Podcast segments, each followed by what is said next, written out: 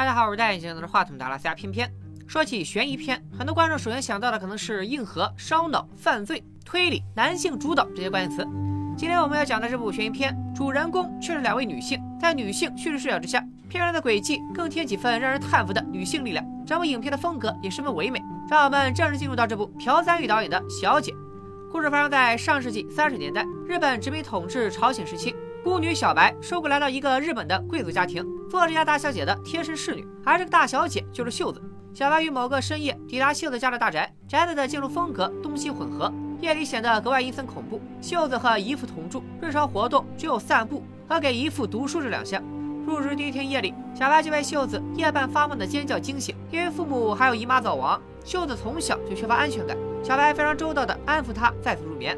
这一夜就此过去。小白也算顺利入职，但人们不知道的是，小白来秀子家的目的并不单纯。原来，小白竟是传奇神偷之女，从小生活在贼窝里，帮忙倒卖赃物，骗术一流。这次来秀子家，其实是跟假冒贵族的藤原先生达成了共识，想骗取秀子家的财富。藤原早就调查了秀子一家的背景，秀子姨父本是朝鲜人，一路摸爬滚打，靠行贿受贿当上了小官，混得还不错。最后靠着迎娶没落贵族，也就是秀子的姨妈入了日本籍，所以姨父基本算是个倒插门的。姨妈一家命短，把财产都留给了外甥女秀子。为了得到这些财产，丧心病狂的姨父居然准备迎娶年轻的外甥女。不仅如此，姨父酷爱收藏古籍字画，常在宅子里举行拍卖会，但他又舍不得真的卖出这些宝贝，于是挂羊头卖狗肉，靠卖精致的赝品扩张财富。藤原本身也是个骗子，洞悉姨父的伎俩后，他也想通过骗婚的形式收割秀子的财产。婚后再把小姐送去精神病院，这样就能把财产据为己有。小白仗着他派往敌人内部的卧底，但进入大宅不久，小白就暴露了自己日语不流利，更不会读书写字的事实。秀子倒是没介意，做好了教小白读书写字的准备。这天，秀子出发去给姨父念书，姨父还喜欢听书，又具体听的是啥书，咱们暂且按下不表。好奇的小白在小姐房间开始了寻宝活动，他发现了一串圆球形的挂饰和一根长而粗粝的绳子。秀子和姨父念书的地方更是奇怪。新しく来たです。ヘビヘビ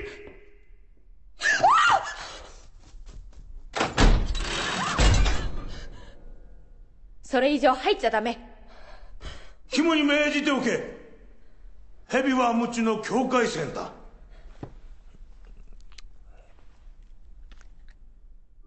作为新泽部队的小白，在宅中安顿好以后，藤原很快也以秀子美术老师的身份住进了大宅。两人结了头，暗通款曲。藤原要求小白向秀子灌输他和藤原就是天生一对的想法。然而朝夕相处之下，小白却慢慢对美丽的小姐动了心，觉得秀子就像自己手中的洋娃娃一样美好又惹人打扮，同时也为他注定被骗的命运而叹息。秀子也没跟小白客气，不仅大方的把自己的鞋借给丢了一只鞋的小白穿，还把小白也打扮成了小姐的模样。而自从藤原来了以后，从来没有机会接触同龄男性的秀子，也确实被他撩拨了春心，天天盼着上美术课。藤原更是撩妹有术，非常懂怎么套路女生，故意趁着秀子勾起他对自己的好奇心。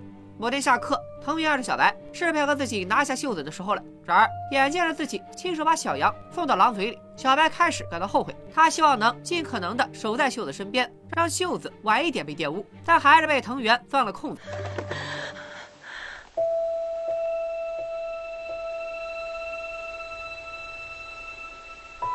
目睹秀子逐步沦陷，小白也跟自己赌起气来。明明应该一切向前看，配合藤原顺利迎娶秀子，才能拿到属于自己的提成，但小白却开始心软。晚上，秀子召唤小白服侍自己，起了逆反心理的小白叫姗姗来迟。秀子让小白跟自己同床，道出了这么晚召唤他的理由。原来藤原已经迫不及待地向秀子求婚，计划趁姨父去自家金矿视察的时候，两人分奔回日本。然而，没有恋爱经验，甚至没见过几个男人的秀子，对婚姻充满了不确定。她不知道结婚到底意味着什么，婚后又会发生什么。为打消秀子的疑虑，小白舔了舔棒棒糖，和秀子亲吻在了一起。秀子沉醉在这香甜的吻里，而小白也被美丽的秀子所打动。两人的接触没有止于接吻，剩下的画面啊，不宜当众播放。大家有兴趣的话，请自行搜索观看，并且要注意减小音量。经过这次亲密接触，两个女生的距离大大被拉近。秀子反而开始对藤原的接触感觉到不舒服，小白也不再听从藤原的调遣，为他和秀子创造单独相处的机会。但藤原却以小白贼窝里的亲朋好友为要挟，强逼小白继续为自己卖命。小白虽照做了，秀子却十分恼火，埋怨小白把自己往婚姻的深渊里推。尽管如此，为了从姨父的严格管制下逃脱，秀子最终答应了婚事，并带姨父出差当晚，就跟小白带着信心细软逃离了大宅。三人经历颠簸，终于回到了日本。在一座小庙里，秀子不情不愿地和藤原结为了夫妻。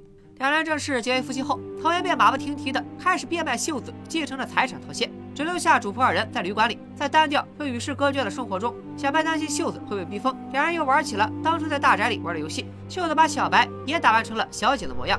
经历了漫长的等待，藤原终于套现完毕，带回了大量现金，而他和小白把秀子关进精神病院的计划也悄然开展了。这天，旅馆里来了两个西装革履的人，他们跟小白进行了谈话，评估了秀子的精神状况。判断他是否真的需要被关起来。看着秀子百无聊赖、有些神经质的样子，这两个人心中似乎也有了答案。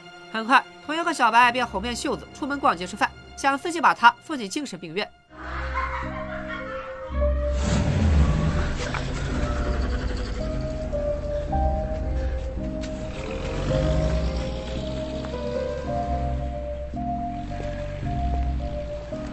ごきげんよう伯爵夫人。私を覚えておいでですか？夫人？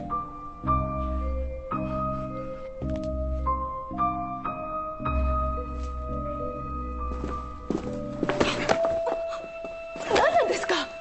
奥様に危害を加えようとしているわけではありません。お世話しようとしているのです。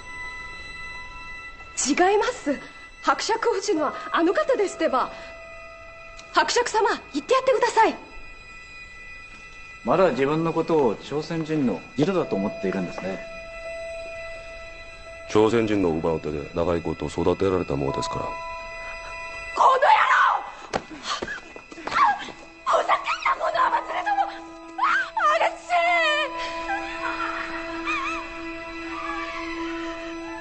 せオラの哀れなお嬢様が原来秀子打扮小白并非一时兴起，早在不知道什么时候，他就已经跟藤原达成了协议，让小白代替自己进精神病院。从此世上再无秀子小姐其人，也没有人能追踪到她。而从整个故事的最一开始，秀子就不是乖乖待宰的羔羊。秀子父母早亡，姨妈和姨父抚养她长大。然而姨父控制欲极强，秀子不听话就会用铜珠戳打她。姨妈教了秀子识字，如果读得不好，姨父不仅会惩罚秀子，还会对姨妈进行家暴。姨父还长期对姨妈进行 PUA，说秀子的家族基因有问题，就该被关进精神病院。如果姨妈胆敢逃跑，姨父还要把她抓回来，关进地下的小黑屋里。更变态的是，秀子从小读的就不是什么正经玩意儿，而是像《金瓶梅》之类的色情读。姨妈是姨父的第一代工具人，在一帮有钱有闲的老色批面前朗读色情读，然后这帮老色批再出价拍卖。长此以往，姨妈受不了姨父的精神控制，上吊自杀了。上吊自杀只是官方说法。从秀子问姨父姨妈的死状为何跟书里写到的上吊之人的死状不一样，可以看出姨妈并非自杀，而是死于姨父的某种变态酷刑。总之，姨妈死后，年轻的秀子变成了二代工具人，不仅需要公开朗读淫秽色情内容，还要身体力行的展示其中的插图。藤原则是帮助姨父进行伪作仿制的画师。尽管秀子从小被严格管理，但她并没有长成服从管教的木头一块。她表面上刚毅矜持、不动声色，其实内心里早就有了自己的小算盘。在秘密拍卖会上，秀子注意到了藤原和其他老色批不一样。藤原也很快向秀子坦白，自己并非真正的贵族，他潜心研究书画仿造，就是为了有朝一日打入姨父的宅中，算用秀子，然后继承财产。但他见到秀子的第一面，就深知自己无法打动这样。一个冰冷的女人。他果断换了打法，和秀子达成了交易：假结婚，找个蠢女孩代替秀子进入疯人院，帮助秀子脱离苦海，条件是分走他一半的财产。而小白正是那个蠢女孩。因此之前，藤原白小白做的一切，都是想让小白对秀子死心塌地。秀子的思维反应也都是跟藤原提前拍好的戏，包括让小白哄自己入睡，给小白换上精美的华服。小白虽然也是个职业骗子，但也不敌藤原和秀子联手攻心，他真是对秀子产生了感情。这份怜爱也感染了秀子。从没有过朋友的秀子开始感叹：难道这就是书里所说的友谊？既然秀子也对小白动了心，那他又怎么忍心让小白替自己被关进精神病院呢？让我们再说回那个小白教秀子如何亲吻的晚上，小白在情欲的迷惑下答应秀子永不背叛。然而转天早上，一根筋的小白又继续为了藤原接近能得逞，撺掇秀子尽快决定嫁给他。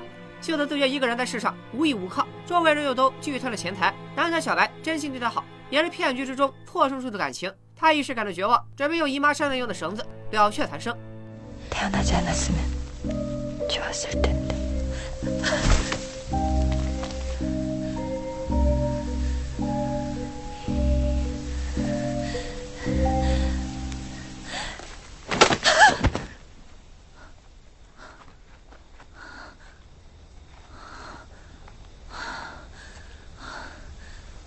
나 아가씨 제가 잘못했어요 안나? 잘못했어요 아가씨 죽지 마세요 제가 잘못했어요 见小白这么真心真意的关心自己，秀子也终于向小白坦白了自己和藤原此前的阴谋。被丢进精神病院的不会是秀子，而是小白这个憨憨。 미안해하진 않을게. 너도 날 등쳐먹으려고 했으니까 아,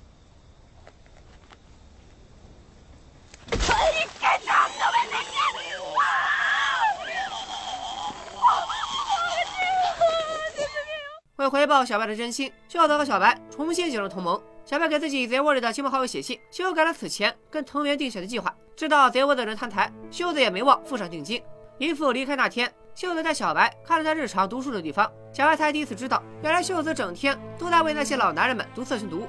藤原更不是什么好人，帮着姨父卖假书画。小白一气之下破坏了不少姨父的珍藏。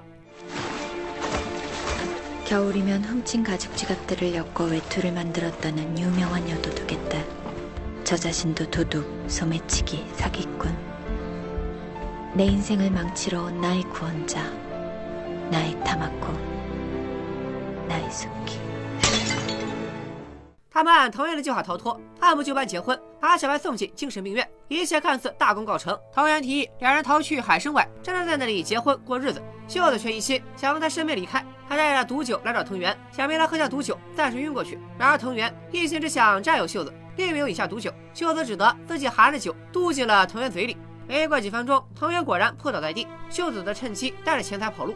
另一边，小白也在贼窝众亲朋的帮助下飞越疯人院，重获自由。两姐妹也终于在朗朗乾坤下再次相聚。为躲开姨父的追查，秀子伪装成了男性，贼窝的高手们帮两人伪造了证件，他们装成一对夫妻，踏上了去往上海的轮船，开启了坦诚相见的自由生活。这部分再给大家画个重点，就不具体展示了，大家可以自行学习。而被迷晕的藤原则光着下半身在地板上睡了一宿。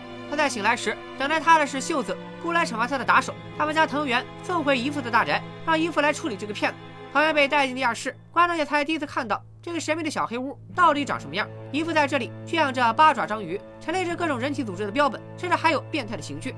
而那些人体组织大概率是姨妈死后姨父将它解剖了。藤原知道自己栽在了姨父手里没有好下场，绝对会被一块块肢解做成标本。于是借口抽烟，点燃了自己早就准备好的水烟。水银气体过淡以后，变态的姨父和满肚子坏水的藤原，最终都死在了这见不得光的地下室。以上就是朴赞玉导演电影《小姐》的全部剧情。尽管被困在父权极盛的环境之中，两个女性都能凭借自己的力量逃脱控制，远走高飞。总的来说，《小姐》是一部非常典型的女性主义影片，凸显了女性之间纯粹真挚的情感和她们独特的智慧。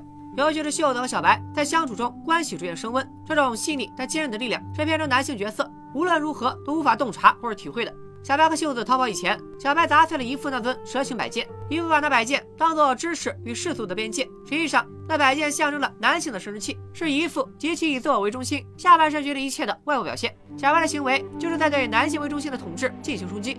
当然，在我看来，电影也并非是完美的。为了凸显女性力量，影片里的男性集体性无能，并且都过于妄自尊大，自大到有些智障。就按他们这个谋划能力，根本无法和女性角色进行智斗，因此反而也是显不出女性有多厉害。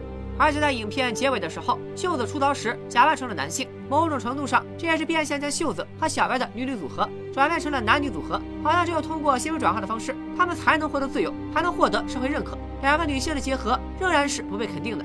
电影还用了大量篇幅对女性的身体乃至她们的性行为进行窥伺，相对于表现两个女主构建信任的过程，更大程度上这些桥段还是在满足男性观众窥探的欲望。在这一点上，我认为一九年法国电影《燃烧女子的肖像》比《小姐》更具革命精神。虽然《少女图》中也无法对女性身体的展示，但每当两个女生要进行亲密行为时，这段情节就戛然而止。这是导演故意挑衅观众，你越想看什么，他偏不给你看。《少女图》同步直接展示女性的欲望，但在两个女主相互倾诉、相互凝视的过程中，观众早就看到了她们心中的波澜。